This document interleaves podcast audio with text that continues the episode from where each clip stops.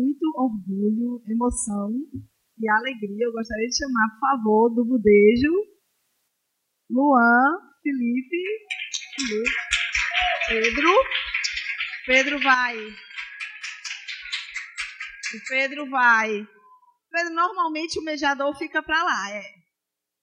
Mas como vocês vão ter, pois é, mas como vocês vão ter uma, uma interação, né? Pra, pronto, pode ficar aqui nessas três. E aí, vocês estão ouvindo a gente, meninas? Sim. Emoção da minha vida. Por favor, com vocês, Thiago Ravadora. Que bonito. Olá, Oi, meu pessoal. povo.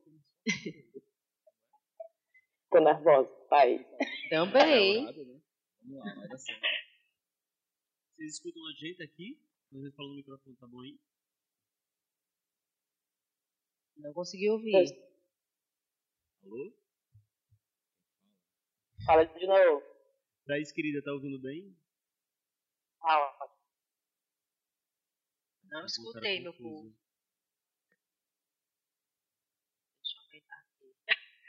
É, é, esquece a gente, pode contar e não tá aqui.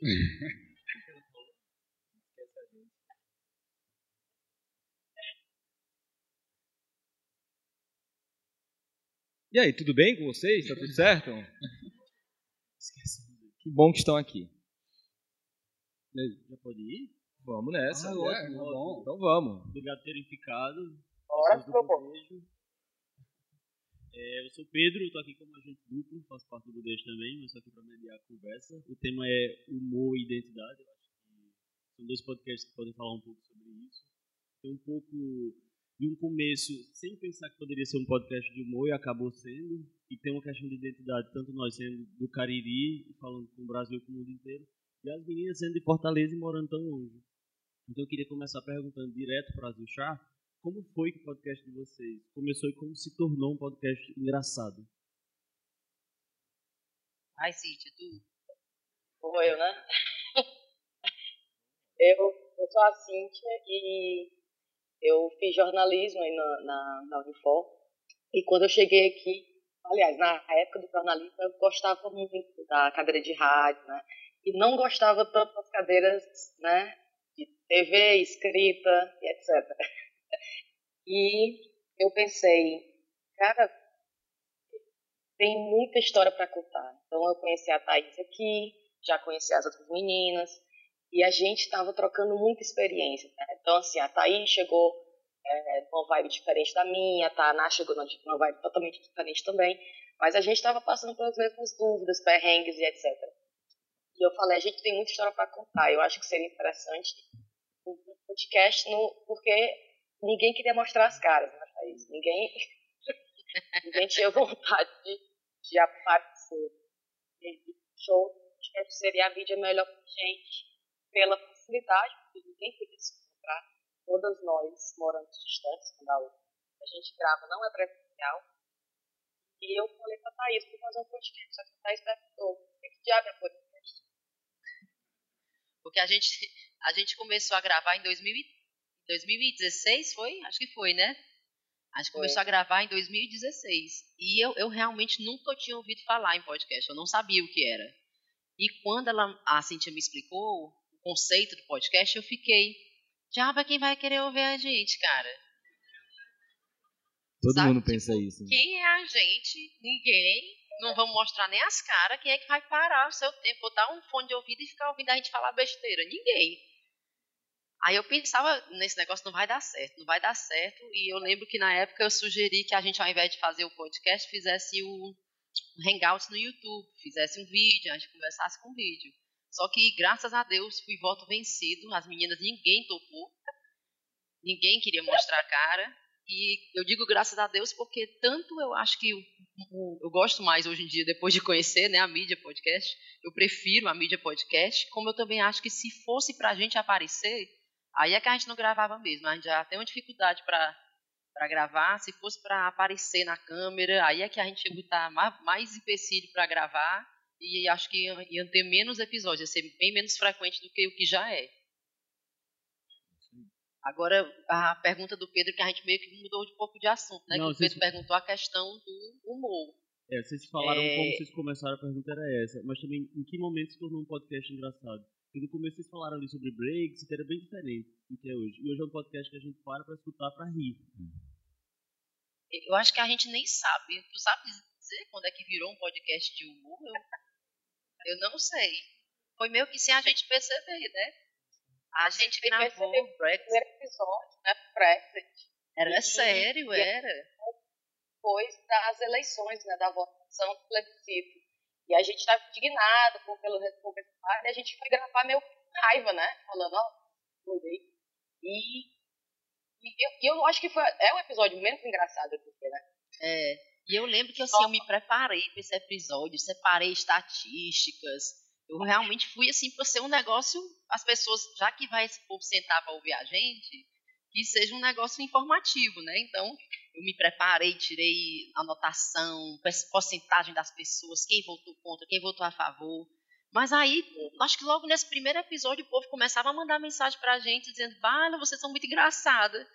Né? E a gente fala, não era intenção, não. Vocês estão dizendo, né? Então tá.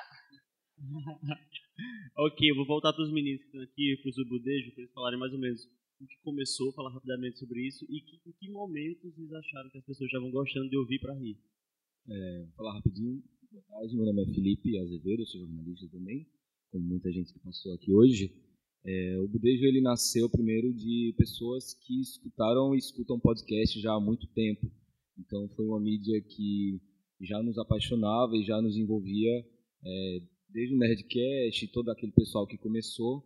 E falando de identidade, foi quando eu Twitter, né? Muita coisa aqui no Ceará nasce no Twitter, as pessoas se conhecem pelo Twitter e depois que vão se conhecer pessoalmente. Eu não conhecia o Luan, nós não, não éramos próximos. Pedro, sim, já trabalhei com Pedro em uma revista chamada Cariri Revista lá no Cariri. Então eu tuitei despretensiosamente: Poxa, a gente escuta podcast, todo mundo aqui conhece, por que, que a gente não vai fazer né, um podcast aqui da nossa região? Apesar de eu ser pernambucano, eu moro há muitos anos lá e já me sinto um cearense, caririense, enfim. E foi enxurrada de gente, porra, massa, é isso, a gente quer ouvir, se juntem, se juntem. Luan, que é um cara da vanguarda do, do podcast, de produzir, de fazer, de tudo, me chamou no inbox e, bicho, vamos nessa. Beleza, aí a gente teve uma reunião, assim, para dizer, não Num tinha bar, nome, num bar, e não tinha nome, e depois surgiu esse nome Budejo por conta da, enfim, conversar. Isso foi quando? Fevereiro. Fevereiro. Fevereiro desse ano. É. A gente estava olhando, o tweet foi no dia 7 de fevereiro. Mas sobre essa coisa de ser engraçado, é, botar também, né? Luan, meu nome. Eu me sinto Marcelo Freixo aqui com esses microfones. assim, Vermelhinho. pela ordem. É, enfim, é, a gente. Esse negócio ser engraçado é super é, espontâneo na gente, assim, porque nunca foi uma pretensão nossa. A ideia inicial era ser uma coisa mais parecida com o que é hoje o budejo, né? Que é uma coisa um pouco mais pro lado ali cultural, né? Não é muito. A gente até fala que a gente não tem a habilidade que Camila, Dudu e Liara têm de quinzenalmente serem engraçados como eles são, Muito ou como as difícil. linhas do chá são engraçadas.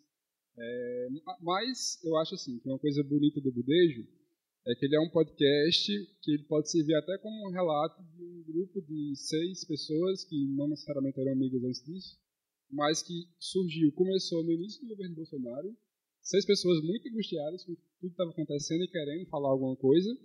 Então, assim, o humor que veio do budejo acabou sendo uma coisa até meio que natural de quando pessoas que estão angustiadas conversam entre si, e aí surgem coisas engraçadas. Eu acho que por isso que a gente começou falando de festa, de subterfúgios, assim, de quem está um pouco na bad. É, e aí, naturalmente, a gente foi se encaminhando até encontrar o produto que a gente tem hoje, assim. Que é muito cravado na identidade caririense, né? Exato. Porque lá do sul do Ceará as pessoas são realmente bem bairristas e elas gostam de se ver e valorizam a cultura, que vai do Reisado ao Padre Cícero, passa pela Beata Maria de Araújo, que é pouco falada, né? Temos um episódio sobre ela, eh, fazendo esse, esse comparativo de religiosidade, e a gente É um queria... mechan incluído, né? É, o né? Mechan. A gente queria falar sobre a gente, a gente- não só sobre o Cariri, não só sobre o Ceará. Essa é, é muito importante também, né? É, Nós somos do Cariri, nós somos cearenses, estamos aqui, vamos falar sobre nós, nós também vamos importar para fora o que é que, qual que é a nossa visão. Então a gente pode até falar mais na frente, o, o ranking das pessoas que nos escutam, É, não é no Cariri, em primeiro lugar, é, é Fortaleza? É, Fortaleza. E a gente acha que, que teve sucesso nisso, porque pessoas de fora se, se interessam pela nossa região, se interessam pelo Ceará. Muita gente fala do sotaque também, que é diferente, lá mais parecido com, com Pernambuco. E, e, curiosamente, não é do Cariri a nossa maior audiência. Isso é muito bom. É. Eu acho que isso tem tudo a ver já com o que é a identidade, né? Porque são dois, são dois podcasts que as pessoas escutam. Então, o feedback que a menina deu ontem pra gente, né? Ah, o que tá me fazendo levantar da cama é escutar vocês. Daqui a pouco eu posso tomar meu remédio. é, e sem pretensão nenhuma, a gente nem se considera pessoas engraçadas. Mas acho que está próprio da nossa identidade, do que vocês querem falar aqui. E as meninas que são do Chakra são também pessoas de Fortaleza, exiladas lá. Eu acho que é o que está na identidade do Budejo, que é essa região, está meio que de costas para Fortaleza, que é, o, que é o Cariri, parece interagir bem pouco, o sotaque é extremamente diferente. E quando a gente fala para as pessoas de Fortaleza, é, é outro mundo falando para cá. E as meninas também, né? A identidade delas eu acho parte do exílio, né? De estar em um lugar, de estar fora. Aí, perguntando para vocês, Cíntia e Thaís, vocês acham que isso também foi o que juntou vocês ao que faz o chá? Com certeza. Acho que a Cíntia vai saber responder melhor isso, que a Cíntia é bem mais saudosista.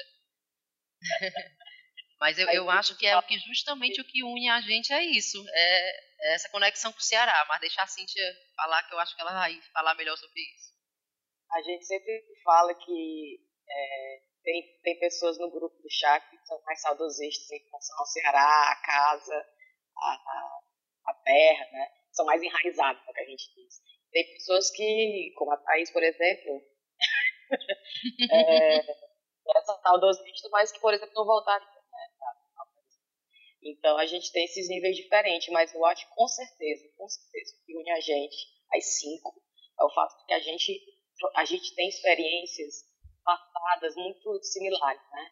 É, então, é, é, a gente ia falar, por exemplo, a gente tem episódio que fala sobre família real, que é uma coisa muito local daqui, a gente tem opiniões bem divergentes a respeito, mas no do programa a gente volta para alguma coisa do passado, da adolescência da gente, de alguma coisa que a gente viu na terra da gente. Então, assim, eu acho que Chaco Rapadura não existiria e a nossa amizade, o jeito que a gente conversa, a, a atmosfera do chá não existiria se a gente não fosse no Ceará. Pô, meninos, vocês recebem feedback de ouvintes que sejam a respeito de estão morando fora também e quando escutam vocês, se sentem de volta ao Ceará?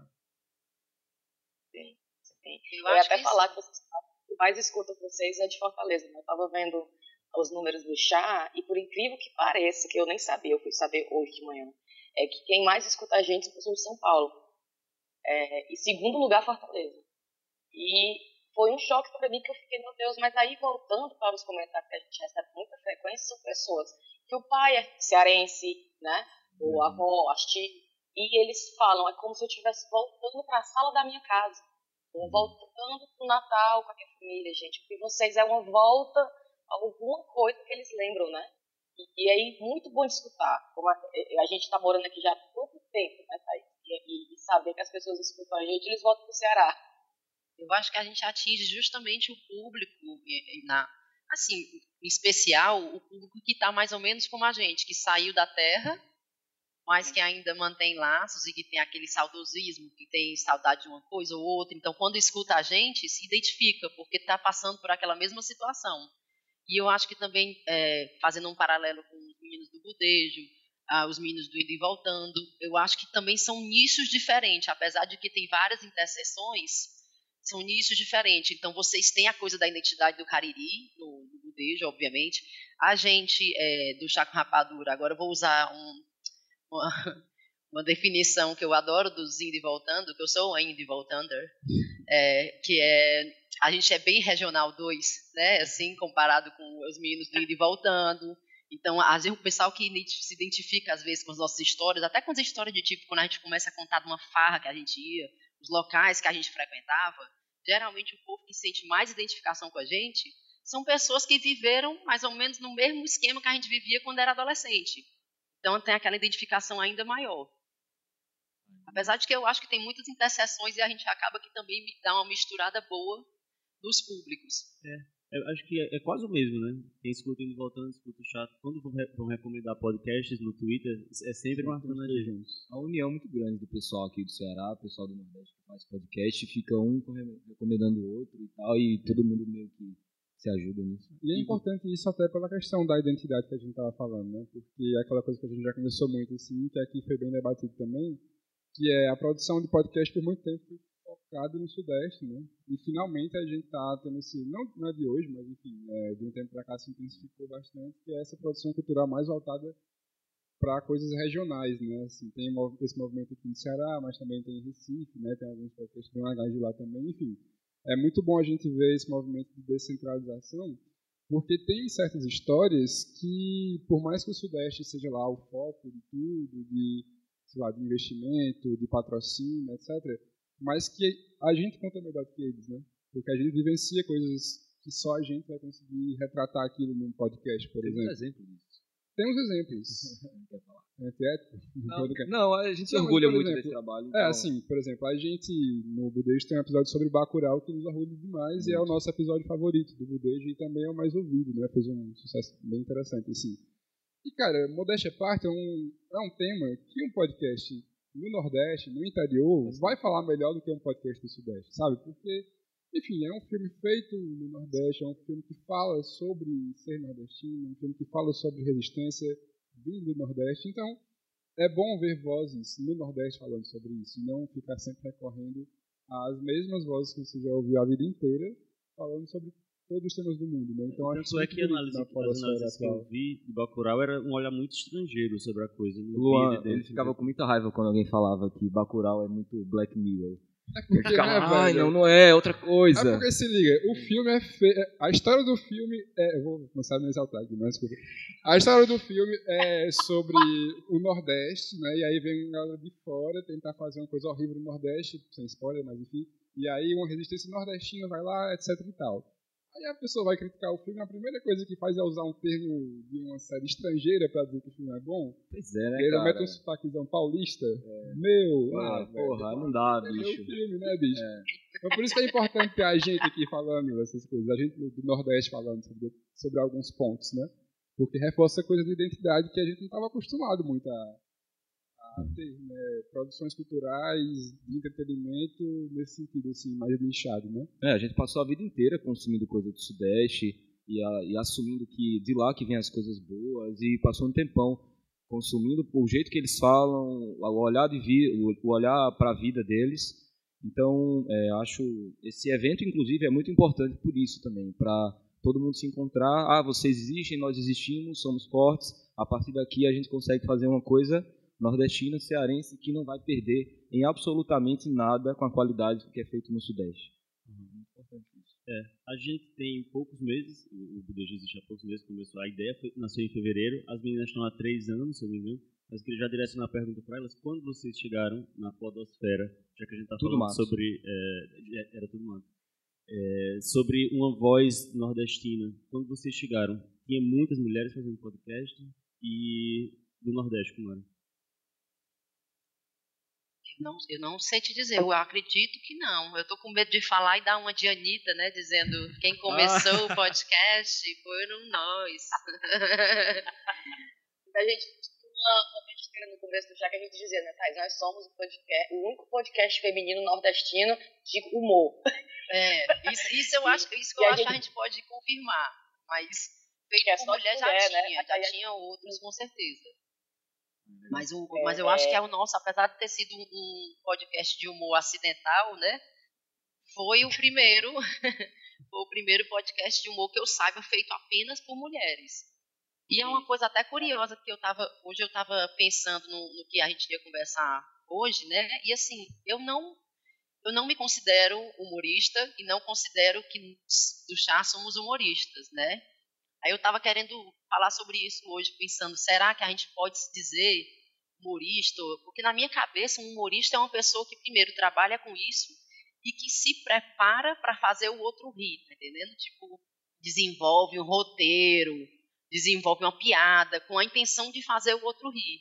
E eu acho que o caso do podcast da gente não é essa a intenção. Eu acho que nós somos pessoas que somos engraçadas entre nós, nós temos uma conexão bacana entre a gente que faz a gente ficar à vontade a ponto de ficar engraçada, mas não é uma coisa proposital, não é uma coisa que a gente pensa. Mas aí eu estava lendo, eu olhei aqui a definição de humorista, que diz que é, é aquele que, em seus ditos, escritos, desenhos, interpretações cênicas, etc., manifesta humor que, ou aquele que é capaz de perceber e manifestar a comicidade de situações, falas e etc. Então, pela definição, eu acho que sim, a gente pode ser considerado humorista. Lógico. É isso aí. Vou mudar quando me perguntarem qual é seu emprego, ocupação, humorista. e ache graça quando eu falar. E como é que vocês pensam pauta dos episódios? eu conto as contas. Essa foi a, a, a piada. É. Então, chá com rapado é a coisa mais, como tudo na minha vida, a coisa muito desorganizada. Então, o chá, ele é simplesmente bate-papo no WhatsApp, né? Tudo começa no WhatsApp. Aliás, a intenção de gravar o chá, de iniciar o chá, foi porque a gente tinha umas conversas tão engraçadas no grupo da gente de WhatsApp, eu falei, gente, vamos sair daqui e ir para um universo maior, vamos dividir com o mundo as nossas experiências. É, então tudo começa no WhatsApp, é basicamente a Thaís falando, gente, faz tempo que a gente não grava, né? Se a gente não tá livre, aí eu falo, cara, tô livre hoje. E vídeo, tá livre? Tô livre. Tainá tá livre? Tainá nunca tá livre. É, Brena tá livre? Tô. E eu falo, tem notícia pra gente estar salvo? Tem. Então vamos conectar em 30 minutos. Inclusive, o último episódio que a gente gravou, a gente gravou assim, não foi tipo, faltando meia hora, a gente disse, alguém tá pronto aqui a meia hora? Não. E aí a gente gravou. Então, não tem falta, respondendo a sua pergunta, é, a, única, a única regra que a gente quer é que as notícias que a gente traz, por exemplo, no nosso episódio que não é temático, a gente tem episódios temáticos, né, que falam da liseira, procura de emprego, é, é temas específicos, e tem episódios que a gente trata de notícias, né, notícias cotidianas para a gente tirar um sarro. Então a gente, a única, a única coisa que a gente tem de regra é não, ninguém fala para ninguém o que a gente vai falar, e a gente, a gente traz cheiros, né, que a gente manda cheiros para os ouvintes, e a gente traz uma recomendação no final do programa. Pronto. Então, assim, por quê? Porque eu acho que o fato do chá ser engraçado do jeito que é, que eu acredito que é, é que ele é espontâneo. Então, se a gente fizesse papo, se a gente fizesse um outro se eu dissesse, eu começo, aí depois é a Thaís, depois é a Rive, não ia dar certo nem ficar engraçado. O fato dele ser assim, desbocado, a Riviane fala umas coisas que eu falto literalmente desmaiar de rir, porque eu acho que é o inesperado. É, eu não acredito que falou isso, depois, ela, depois ela se arrepende mandando mensagem no WhatsApp, né? Tá aí dizendo, aí deleta. Mas eu, eu acho que isso dá falta também, é, é pertinente a gente falar a questão justamente dos tipos diferentes de episódios que a gente tem, né? Que a gente tem os temáticos, e eu acho que quando a gente tem os, os temáticos, há sim uma espécie de pauta, né? Assim, pelo menos uma, uma estrutura e tal. Mas o Sarapatel não, o Sarapatel é mais solto. E o Sarapatel iniciou justamente porque a gente estava acabando os temas. E a gente não sabia mais do que falar. Aí agora vamos falar o quê, né? Aí, rapaz, vamos, vamos fazer. Aí assim a gente veio com esse nome do Sarapatel. Vamos, cada uma traz uma notícia bizarra e a gente conversa e isso vai ser o episódio. Porque pelo menos notícia é. bizarra não para de vir, né? Just, principalmente agora, depois não desse falta, governo não. novo. Não falta. Não falta material. O Brasil é, o Brasil é dando pauta eterna pra gente. Leonardo DiCaprio É, entrou na toda onda semana agora. chega uma notícia que eu fico, gente, a gente tem que gravar. Olha aqui, o Leonardo DiCaprio tá ganhando fogo na, Alema- na Amazônia. Quem diria? Tem né? condição. Tem um hoje, né? Só faltou ter um hoje. Porque normalmente é isso. A Thaís chega e fala assim, gente, vocês viram essa notícia? Vamos gravar, vamos gravar, vamos gravar. Já gravaram esse falando do Leonardo? Não, Ainda não não. deu Tá, tempo. pronto. Tá livre hoje, Cíntia, 9 horas. Aí, ó. Tá livre. Ai, faz, pelo amor de Deus. Depois daqui, Pô, eu tenho mais uma pergunta para vocês, mas só uma, uma informação. Esse painel tá online agora no Facebook do SerifoCast, quem quiser compartilhar aí com os amigos, por favor. Mas, meninas, é, eu acho que é isso que faz o podcast de vocês realmente genial, que é esse prazer de conversar. Mas pra você estar numa mesa de bar, e tem uma turma que você não conhece, tá conversando, a conversa tá massa, você escuta, você fica lá e presta atenção. E é, é isso que eu acho bom. Mas, em algum momento, vocês pensam em fazer essa brincadeira, essa conversinha, assim, tirar a grana disso, profissionalizar, mudar o formato que tá? Travou aqui, eu não escutei. Falou em dinheiro, travou. Foi, né? Desculpa. Tu escutou assim, É porque eu sou moquinha, já começa daí, eu sou moquinha. Tu entendeu, Cíntia? Refaz. Tu entendeu, Cíntia? Tá bom. Eu per- bem, Sim. Perguntei se vocês pensam em monetizar a brincadeira. Aí, coisa linda. aí a fofinha. Sabe porque eu tenho criança. Ela tá te reivindicando aí, viu? Ô, mas ó, deixa eu perguntar, vocês pensam em monetizar, profissionalizar, mudar o formato que o podcast tá agora e tornar isso, assim, sei lá, de certa forma, uma profissão, uma fonte, sei lá, de grana? Olha, é o sonho da minha vida. De todo podcast, né? Thiago Rapadura. É, na verdade, eu tenho que falar o tamanho da ignorância que é. Assim, por mais apaixonado pela mídia que eu seja, por mais interessada nas tecnologias técnica profissional, tentando melhorar o chá medida possível. Eu sou bem ignorante na questão do próximo passo.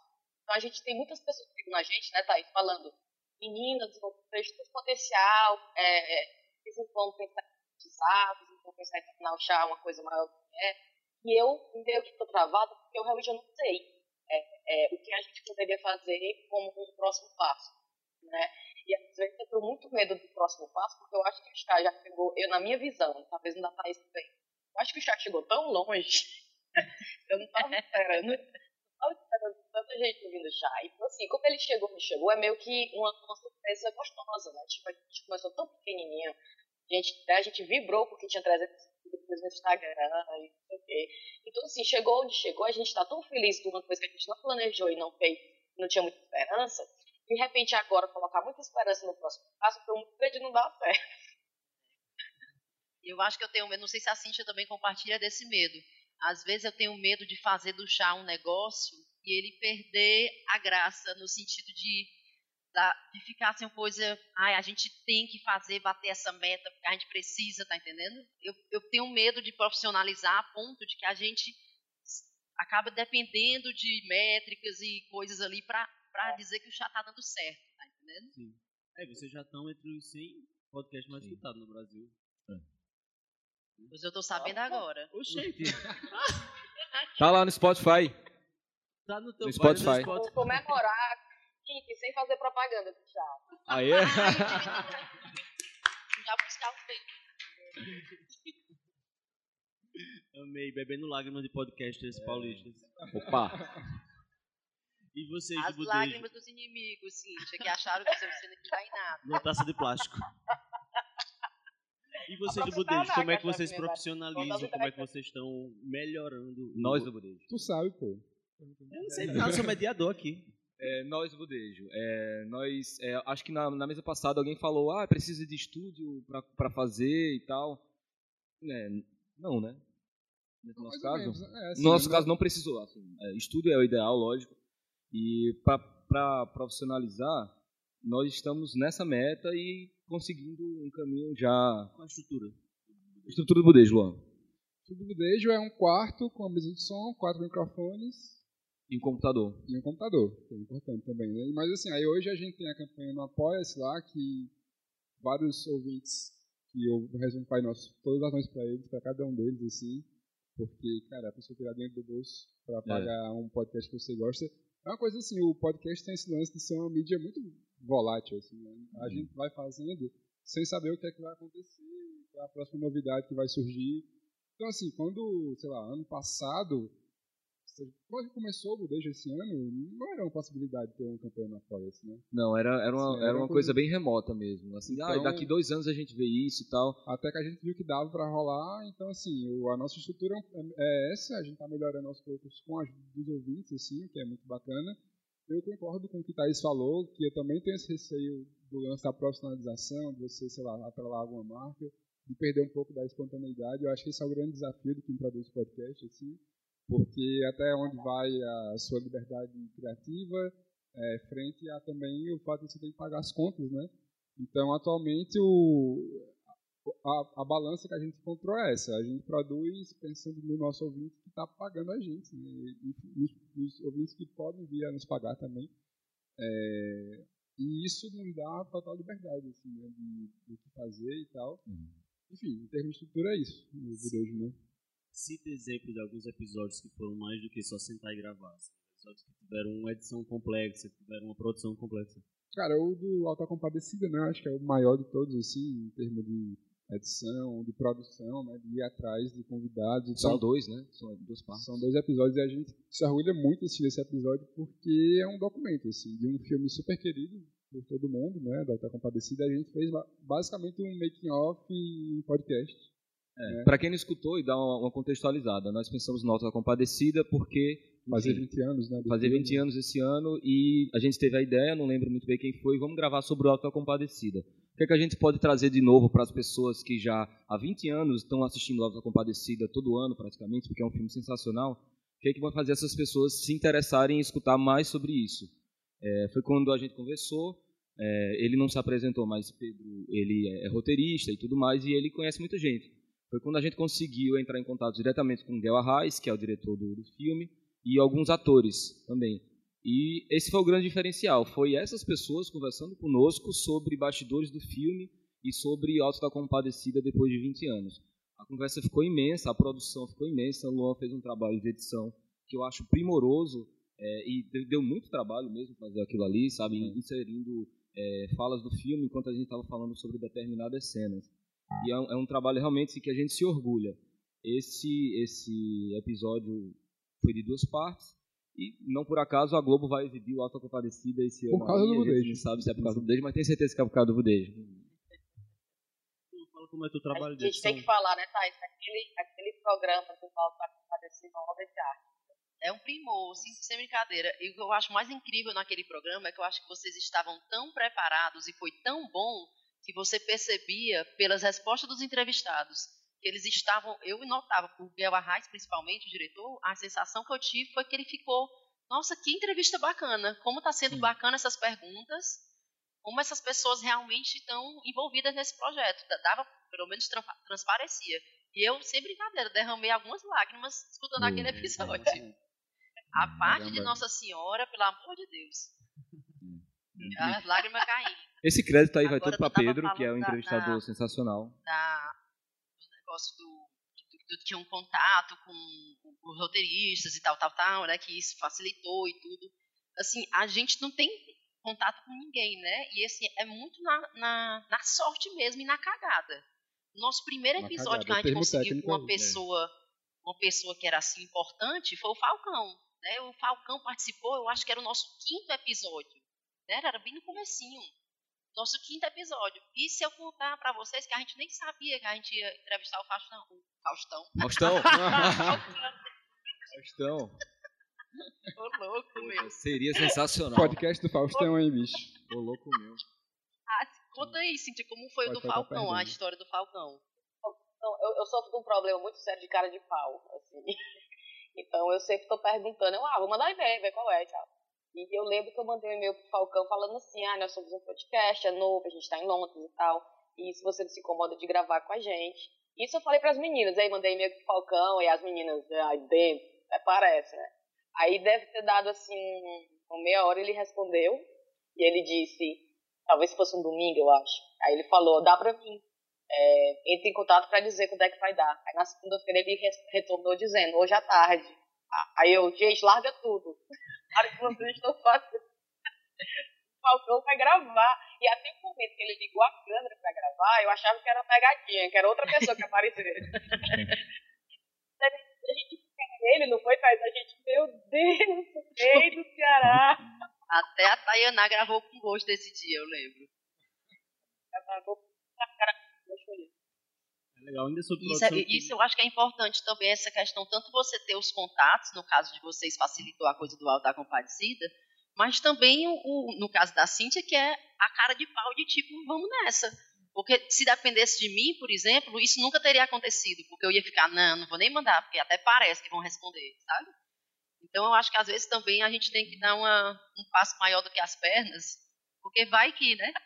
É demais, já teve algumas situações assim no budejo também, que eu ficava fulano. Aí será? Não é pergunta. É, tem que perguntar. E o bom é que, assim, a nossa cara de pau inicial, que nos gabaritou a ter conseguido entrar em contato com essa galera, é bom que já vai lhe gabaritando para você usar isso como uma cartada pro próximo. Sim, é portfólio, né? É, pois é, lá no, quando foi falar com a produção lá do, do Kleber, né, do, do Bacurau, ele, ó, a gente fez esse episódio aqui, da Outra Compadecida, aí já dá aquela carteirada, né, que é importante para o cara, né, perceber que ele vai falar com um veículo que bom, já tem uma certa experiência aí, por mais que não tenha, né, mas é bom parecer que tem, né.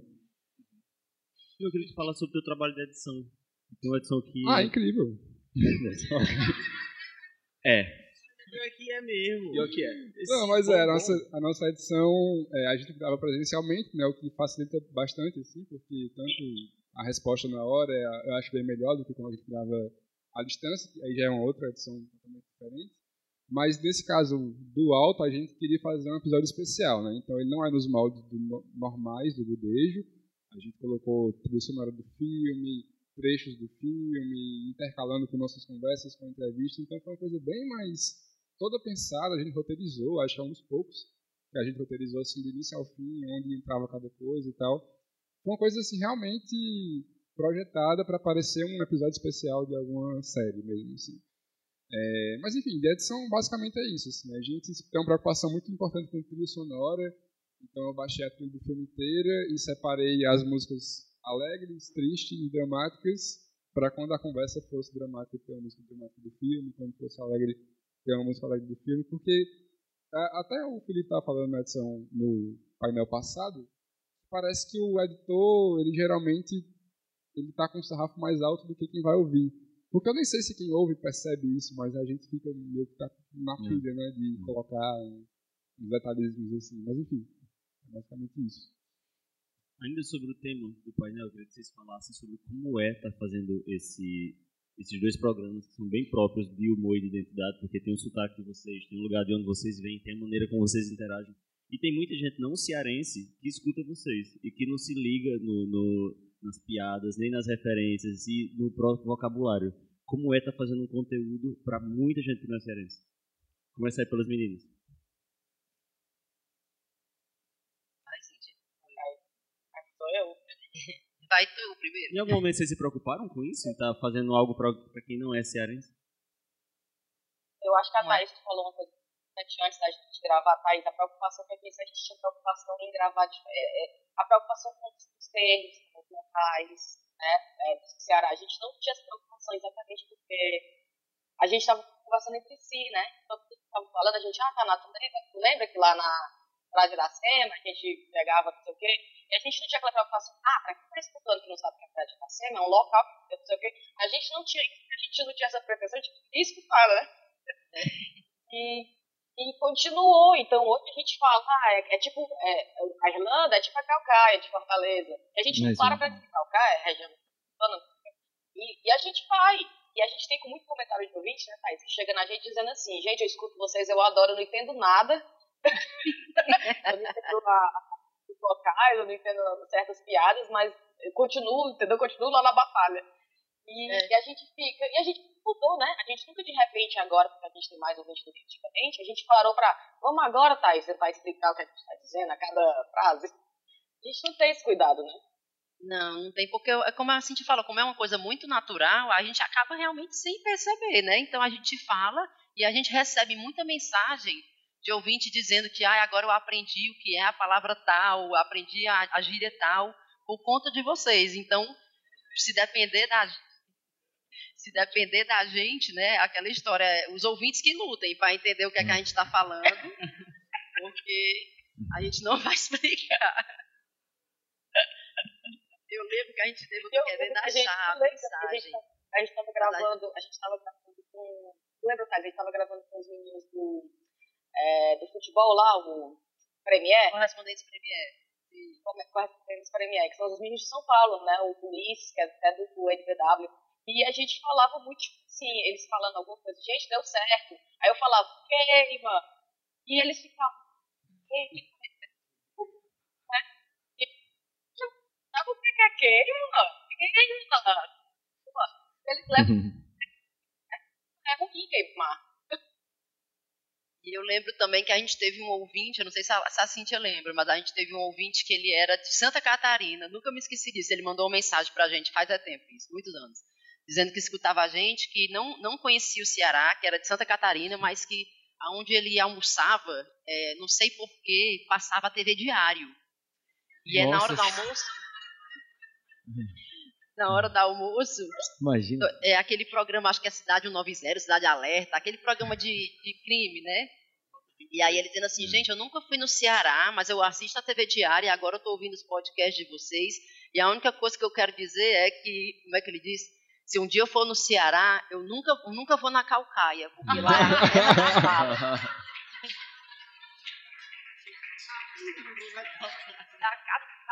Identidade, né? Total. Meu Deus, ainda bem que existe podcast. Ainda bem que existe o podcast para dizer que vá a Calcaia, pelo amor de Deus. Esse, esse lance de, de ouvintes de fora é muito doido, cara, porque o podcast é aquela mídia que tá com você, né? Tá no ônibus, tá no metrô, tá aí as propagandas do G1 para divulgar podcast, dizendo que é academia, é metrô, é quando você tá na rua fazendo exercício. Acho isso sensacional e é isso que faz com que o ouvinte se sinta tão próximo das pessoas que fazem podcast, abraça, tira foto, se sente próximo. No nosso caso, nós temos um grupo, que também é um grupo de apoiadores lá no Telegram, e a gente se dá muito bem. Está aqui o Elvio, que faz parte lá, e a gente, enfim, é, é muito legal. E falando o que eu estava dizendo antes... Apoia sobre o Budejo, as... também, tá? É, não apoiar o Budejo. São pessoas de fora e que se sentem é, atraídas pelo Ceará, atraídas pelo sotaque, atraídas pela cultura. A gente tem um episódio sobre o Pau da Bandeira, que é uma festa anual e quase centenária, né, Pedro? O Pau da Bandeira, lá em Barbalha. Barbalha é uma cidade do, do Cariri. É tipo isso. Uhum. é tipo é, isso. Eu aprendi com vocês que é a cidade mais monárquica do Brasil, né? É a cidade onde tem monarquista, veja só você. Tem monarquistas lá. É a cidade deste rapaz aqui. É, berço de Pedro lá. Berço de Bárbara tá mais pra Londres. Deste príncipe. Tá mais pra Londres, é isso aí. Tá mais pra Londres. Então, é, o é, que, é que vai acontecer no ano que vem? É, falando sobre identidade e, e exportar a imagem do Ceará. Está sendo organizada uma caravana, já tem gente de São Paulo com passagem comprada, comprada. para ir ao pau da bandeira, com, como ouvintes do Budejo, porque escutaram esse episódio, a Jane vai, por conta desse episódio que a gente fez. Então, é, porra, é muito massa. Já teve gente que foi passar a lua de mel em Barbalha por conta de, de, desse Em Barbalha, episódio. bicho. Alô, Secretaria de Turismo. Pô, Secretaria de Turismo, olha pra gente. Barbalha, mano. Tá lá. Então, pô, é, quando a gente lê esses feedbacks e, e pensa, Alô, a gente, a gente tá lá falando do nosso jeito, sabe? Às vezes tarde, o cara passa a noite inteira editando para trabalhar no outro dia. E vem gente dizendo, ó, oh, eu tô indo pro Ceará por causa, por causa daquele episódio, porque vocês falando sobre isso, quero ver o que é, que é o pau da bandeira, aquela mágica que vocês falaram, não sei o quê. Então isso é identidade e, e é assim que a gente pensa. O, o Budejo hoje em dia não é um, um programa, é, fora o pessoal da Apoia-se, que tem é, é, grandes recursos, sabe? Mas, inclusive 2020 está aí, e, mas esse lance da, da identidade, um pouco do engraçado, é um dos nossos maiores orgulhos de ver pessoas tão envolvidas com, com o que a gente faz, a ponto de se deslocarem, saírem de suas casas para conhecer o que, é que a gente está falando. E o engraçado também, né, Felipe, é que no começo a gente tem uma preocupação de falar de coisas muito regionais e que não dialogassem com um ouvinte que não necessariamente estaria no Cariri, né? A gente também não queria que fosse só caririenses que ouvissem o Não, pelo contrário. Eu fui contra o episódio Paulo da Bandeira, que eu fiquei, será que isso é interessante? E foi um dos que todo mundo mais pirou, né? É, a gente contava a história de loucura, de bebedeira, putaria total. É. A gente do Brasil todo precisa disso. Só que essa festa que Pedro acabou de descrever é uma festa religiosa. O, o, lance é esse. É o pau da bandeira de Santo Antônio, para quem não conhece, que ocorre que tudo é isso. Antônio, é o pau de Santo Antônio, ocorre tudo isso em frente à igreja e lá dentro está acontecendo a festa religiosa. E eu então, achei que ninguém ia querer saber. Como não? Pois é, eu também achei que ninguém ia, ia querer saber. Achei que é. ia ser desinteressante, mas fomos surpreendidos. Mas aí, aí volta para aquela história, né? É a graça de ter pessoas da região falando sobre a sua região, né? É, e é uma coisa que o podcast permite muito fazer, né? E tem a, a coisa também de, às vezes é super imprevisível, porque é, a gente falou agora desse episódio de Fada Bandeira, que era um que a gente não sabia se ia render, rendeu muito, porque a galera se interessou. E tem coisas menores também, né? Por exemplo, um exemplo da cabeça agora, a gente gravou um episódio sobre opiniões impopulares e cancelamento. Aí no, no meio do papo lá rolou um assunto sobre cuscuz. Porque É. este fascista não gosta de cuscuz, só pode ser um fascista. e só que aí na hora nem, né, nem passou despercebido e tal. Na, no feedback da gente, que é a nossa principal métrica, não é nem números de downloads, é mais a gente. É o engajamento nas redes que a gente quer engajamento ver. em Twitter e, e Instagram. O pau que rolou foi esse negócio do cuscuz. Assim, até hoje tem feedback falando de cuscuz com leite, e gente confundindo. A gente recebeu foto de cuscuz. Foto de cuscuz. Enfim, porque é muito imprevisível é, ler a audiência. Né? Assim, às vezes o cara quer ouvir sobre o cuscuz, quer ouvir sobre o pau da bandeira, e a gente tem que. É, o cara acorda, o forma, cara né? acorda de manhã, um cara que escuta podcast, vai lá, escuta seu café da manhã da Folha, o assunto com a Renata Lopretti, vai passando o dia. Chega no final do dia, ele não quer muito, sabe? Ele não quer muito besteirinha. É, é esses, são esses episódios que a gente pensa de sentar, tudo bem, Luan, tá tudo bem, como é que foi teu dia, não sei o quê. E nisso, o Pedro também é talentosíssimo nesse aspecto, o que a gente consegue fazer, é, porque a gente também se dá muito bem, igual as meninas lá, se dá muito bem. Mais ou menos. Né? É, a gente se dá muito bem, a gente se gosta muito, apesar de tudo. E sempre sai, entendeu? E sempre, e sempre sai, sempre sai coisas legais que a gente se orgulha de fazer, mesmo quando é roteirizado ou não, como é esse caso das opiniões impopulares aí. Escutem, esse episódio é bom. Perguntas, questions. Alguém, interações?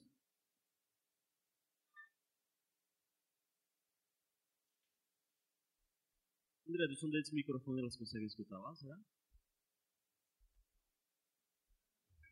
Som. Boa tarde. É, meu nome é Jonathan Freitas, eu sou do AgoraCast. E minha pergunta são para os dois podcasts, né? O Beijo e o Chá. É, vocês acham que por ter essa comicidade, né? Se nós estamos num painel aí que fala sobre, sobre identidade, não é isso? E sobre essa comicidade. Você acha que tem a ver com uma espécie de estereotipação regional que nós carregamos? Que existe no Brasil um pouco disso, né? O mineirinho, ele é matuto, o carioca é malandro, e o cearense, quando é visto lá fora, é visto como gaiato, piadista, humorista. E aí vocês acham que tem a ver isso com, com, com essa estereotipação? Eu acho que, que quando a gente faz os episódios, é, a gente leva toda a nossa carga cultural, né? tanto do sotaque quanto da nossa experiência de mundo. Quando a gente faz isso, levando toda a nossa carga cultural, mas com um mínimo de conteúdo, sabe, respeito, é, nos privando dos nossos preconceitos, das coisas que a gente é, passa no dia a dia, a gente passa muito longe do lance do, do aspecto do estereótipo e consegue entregar para o nosso ouvinte o que nós somos em relação à nossa carga cultural. Sabe? Acredito que as pessoas podem se interessar de saber o que é que os cearenses estão falando por serem cearenses, mas elas ficam conosco, elas continuam nossos ouvintes pela nossa ideia, sabe? Pela nossa visão e pelo nosso conteúdo. É, por isso que eu acho que o estereótipo, nesse caso, acaba não sendo tão, tão importante. A gente se preocupa de falar do nosso jeito, que pode ser estereotipado para algumas pessoas, mas elas ficam com a gente porque a gente tem algo a dizer, sabe? É, por isso que eu acho que... Só, com, só complementando tua, tua resposta, eu acho que muita gente que ouve o Budejo hoje está ouvindo porque no início era eram bem mais engraçados assim a gente porque ninguém nunca tinha sentado para conversar quando sentou saíram coisas engraçadas e eu acho que a galera ouviu e ó cearenses sendo engraçados é, atendeu o estereótipo vão ficar aqui mas a gente sempre teve a preocupação de não ser só isso né para não alimentar o estereótipo de olha lá vai o podcast cearense tem que ser só sobre a canação, só com vai cearense, só com. Né, assim, que nada contra, é ótimo, adoro. Mas aí a gente, por isso que a gente faz esse lance de, bom, vamos fazer um podcast sobre política, porque somos caririenses falando sobre política, Isso, também, vamos fazer um sobre. Né, acho que a galera ficou, como tu disse, né, entrou no, na onda porque era um cearense, mas continuou porque é mais do que isso, né, não é só o estereótipo. Né. Eu acho que o regionalismo é meio complicado quando você tenta ser fiel a ele, a princípio você acaba entrando numa armadilha que é difícil de sair. E o regionalismo, de certa forma, é se fechar numa coisa e não Isso. interagir muito. Quando a gente começou, será que a gente é só um sotaque bonitinho? Hum. Saíram os primeiros episódios, as pessoas ficavam, ah, que sotaque lindo, adoro escutar isso. Aí ficava, ih, será que é só pelo sotaque? É, até incomodava como- um é, pouquinho. Exato, eu me incomodava. Fazer um Falava, ASMR A perda do sotaque e tentar ser outra coisa além do, do estereótipo. Vocês, meninas, algo a dizer? Eu acho que como a gente não tem, não é como, eu falo, como a gente come- comentou no início, como não é uma coisa proposital, para ser sincero, é uma coisa que a gente nunca pensou, eu acho, se a gente está caindo ou não nesse estereótipo, porque não é a, a, ideia inicial não era ser engraçado e eu acho que na verdade continua não sendo. A ideia é só um local para a gente se encontrar, falar besteira, dar risada entre a gente e que bom que outras pessoas também estão dando risada com a gente. Então a gente não tem assim um propósito maior, é, um, é muito muito descompromissado eu acho o, o chá. Não tem um, um diferente tipo do budismo. Vocês têm uma proposta bem mais de conteúdo, de informação e tal, tal, tal. Eu acho que o, o, chá, a proposta do chá é mais aquela coisa de descontração mesmo. A pessoa tá ali querendo, a gente recebe muita mensagem, fazendo a faxina. Você não quer estar tá ali Sim. pensando quanto é que está o PIB do Ceará enquanto eu estou fazendo a faxina, tá entendendo? Aí eu acho que assim, é. a gente acaba pegando mais essa vibe das pessoas que estão querendo ouvir uma coisa, mas sem pensar em nada. Mas eu não acho que a gente chegue a cair no estereótipo do cearense engraçado, porque não, não é essa a intenção. Eu acho que nós somos só cinco amigas, independente de sermos cearenses ou não, falando sobre coisas do dia a dia e eventualmente rindo das, das situações. Mas não é com esse interesse, não é com esse propósito. Tem uma coisa também que, por exemplo, por mais que a gente esteja só, é, é, o papo da gente, a gente quer que seja um papo leve, né? Gente, até porque se for que a gente for entrar em sérios, a gente tem que se preparar e a gente não tem que se preparar. Então tem que ser o mais leve possível.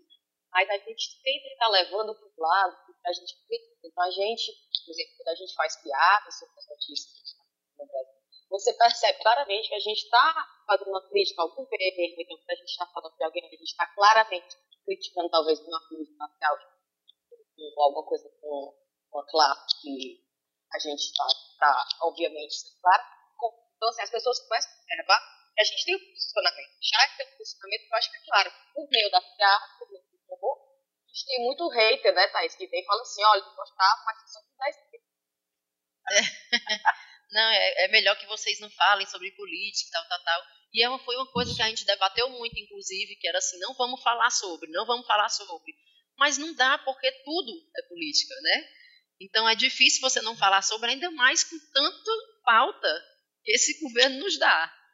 Não tem como. Então, não deu para fugir desse, desse lado. Mas eu acho que a, é, a questão do, da voltando à pergunta dele, né, do estereótipo, se a, se a gente cai nesse estereótipo, não é, é consciente, não é proposital. E também, se for, eu não me incomodo. Eu gosto, de, eu, eu gosto desse estereótipo do cearense gaiato. Tem um rapaz ali. É, meu nome é Ivan. É, vocês estavam aproveitando essa pauta da questão de estereótipo e, e identidade. É, e eu acompanho os meninos desde o começo e Pedro já tinha compartilhado comigo um pouco dessa angústia. Mas eu acho que não é porque você corre um risco de cair no estereótipo desse tipo que você tem que perder a sua identidade de onde você é. Então, se existe uma leveza é, é, e uma, um humor na forma com que você trata na sua vida, por que você não precisa se restringir a levar isso para algum canto? E se as pessoas já acham isso engraçado por consequência, ótimo. É, não precisa você estar tá com medo de cair nesse estereótipo só você está suprimindo uma coisa que é sua e que é uhum. natural. As pessoas que vêm dentro do Brasil mesmo, quando você vem para o Nordeste como um todo, é uma característica que é forte nossa, a leveza, a brincadeira e tal. Uhum. E você está se restringindo isso porque você vai cair no assim, Acho meio que é. você ficar pirando numa ideia Sim, que não vale a pena. É, e nisso eu acho parabenizar todos justamente por isso, assim, de é, não perder essa identidade. Acho isso ótimo. Obrigado. Algum comentário? Não, eu adorei. É, sobre esse lance de estereótipo. O estereótipo ele não é sempre ruim. O estereótipo é ruim quando alguma produção audiovisual faz um sotaque nordestino pessimamente.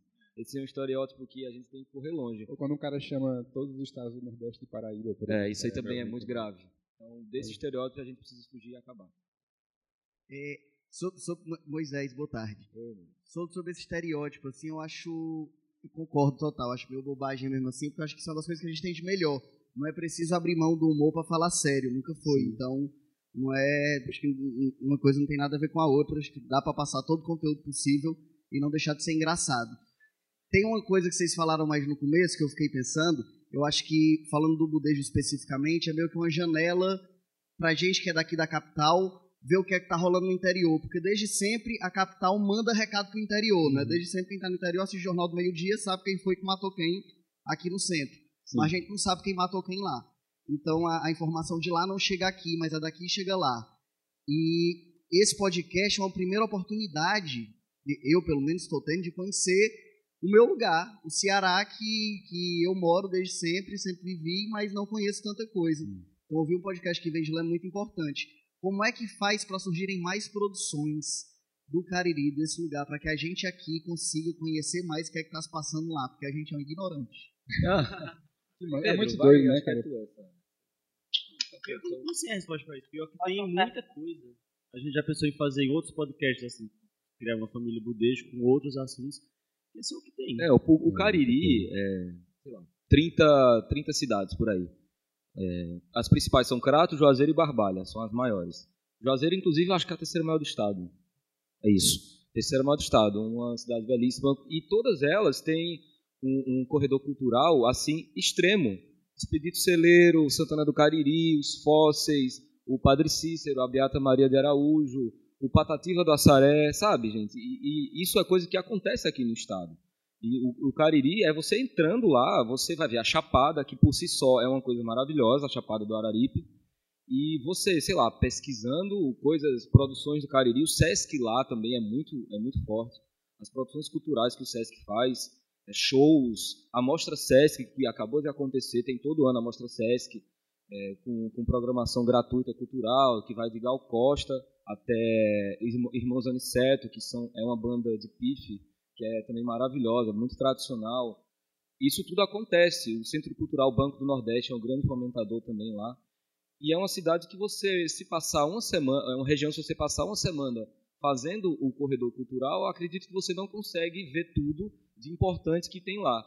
É uma coisa que eu sempre pergunto aqui, quando venho para Fortaleza, é uma pessoa nova que eu conheço, é, já foi no Cariri? Conhece o Cariri? Sabe quem é Juazeiro? Já foi no Horto? Eu sempre pergunto isso porque eu acho absurdo quem assim não, não conhece o sul do Ceará, sabe? Lá é muito bonito geograficamente, as pessoas são são é, é, mas assim são carinhosas, sabe? Gostam do lugar e sabem do lugar de, de onde elas vieram. É, é um, uma, é uma dificuldade, assim, quando eu vejo chegar aqui a galera, não, nunca fui em Juazeiro. Dialoga muito pouco, né, a capital com o interior. E assim, Dialoga. é doido porque a gente tava falando agora há pouco de sair do Sudeste para o Nordeste, mas ainda tem a sair da capital do Ceará é. para o interior do Ceará. Mas sobre a pergunta de como é que faz para surgir novos, assim, eu realmente não saberia responder, mas eu acho que o fato da gente estar tá fazendo e estar tá, né, vindo aqui falar sobre isso e tal, eu acho que a tendência do jeito que está explodindo cada vez mais podcast, né, todo mundo quer começar o seu, é quem estiver nas suas regiões continue né, com esse essa vontade de produzir conteúdo e falar do, da sua cultura, né, que é uma coisa que eu acho que falta muito na gente, assim, a gente às vezes fica focado em falar da cultura alheia e a nossa está aqui do lado e a gente não está falando. E se a gente não falar, ninguém fala, né? É, se a gente não falar, ninguém fala. Acho que esse é o ponto. Verdade. É isso. Ah, acabou. acabou. Ali, ó. Ah, tem, um, tem, uma, tem uma pergunta lá. A derradeira. Como que nasceu a ideia de criar o podcast do Budejo? Assim, como que ah. nasceu, de quem partiu, a iniciativa? É, foi um, a gente falou no, no a iniciativa ela passou, é, veio de mim, assim, um tweet despretensioso, e o Luan quis fazer junto com a gente, e, e a gente teve a ideia do Pedro, para poder é, fazer essa tríade e a gente começar a fazer junto. E a, a, ideia passou de pessoas que escutam muito podcast, assim, durante muitos anos, e queriam também ser produtores de conteúdo. É, a, a, nossa ideia inicial não era só falar do, do Ceará, nem só falar do Cariri, era ter nosso jeito de falar sobre o nosso, o nosso lugar e também sobre as coisas que a gente via acontecer no mundo. Por isso que a gente transita entre pau da bandeira, é, política e outras coisas que, que derem na telha. E cuscuz. E cuscuz também, a gente fala. Comida, em geral. a gente fala. E é isso. É, um, é uma iniciativa muito genuína de quem gosta da plataforma e que acredita na plataforma também e ver nisso uma oportunidade de primeiro satisfazer, é prazeroso fazer, de gravar mesmo com todos os perrengues e no futuro, logicamente, é, capitalizar isso também, né? Porque é o que está se fazendo hoje. E eu acredito que a iniciativa hoje aqui da, do evento é muito para isso também, para mostrar que existimos, que somos muito bons no que fazemos e é, é, vale muito a pena investir nisso. Então, invistam. Massa. em podcast. Thaís, Cíntia, obrigado. Aí já tá bem tarde da noite, né? Vocês têm menino. Pra botar pra dormir. né? Honra. Obrigada a vocês, gente. Obrigada pelo convite. Foi muito bacana, adorei adorei. demais. As perguntas ótimas também. Muito obrigada Muito pelo convite. Tô, tô feliz da vida de ter participado. Valeu, gente. Obrigado. Obrigado, a vocês. Obrigadão, Obrigado ao Unifor, pessoal. André, todo mundo.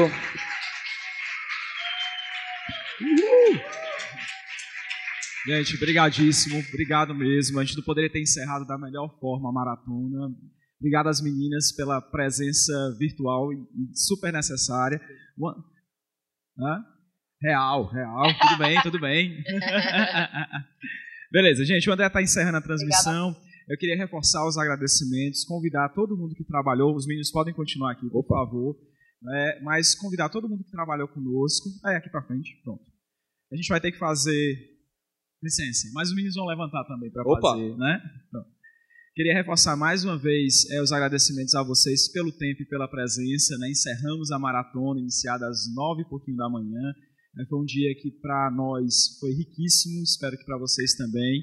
Gostaria de reforçar os agradecimentos aos nossos apoiadores, à Universidade de Fortaleza, principalmente. Agradecer, por exemplo, é, ao pessoal que está ali na técnica, nos ajudando né, desde sempre, desde cedinho, ao Diego, que que virou fotógrafo ao longo do dia, né, veio para assistir, topou colaborar, e é mesmo nesse espírito de colaboração que nós conseguimos realizar a primeira maratona, esperamos repetir esse momento, é, inclusive os voluntários da Universidade de Fortaleza, que a professora Kátia gentilmente orquestrou, vai estar aqui ao longo de todo sábado, é, ajudando na realização do evento, tá bom? A gente vai fazer uma selfie, alguém mais quer falar? O André quer encerrar? Eugênia? Meninos? Não?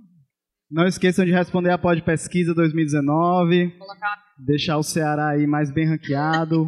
Se tem um podcast que vocês gostam. Palmas para todo mundo, né? Mais uma vez. É, claro.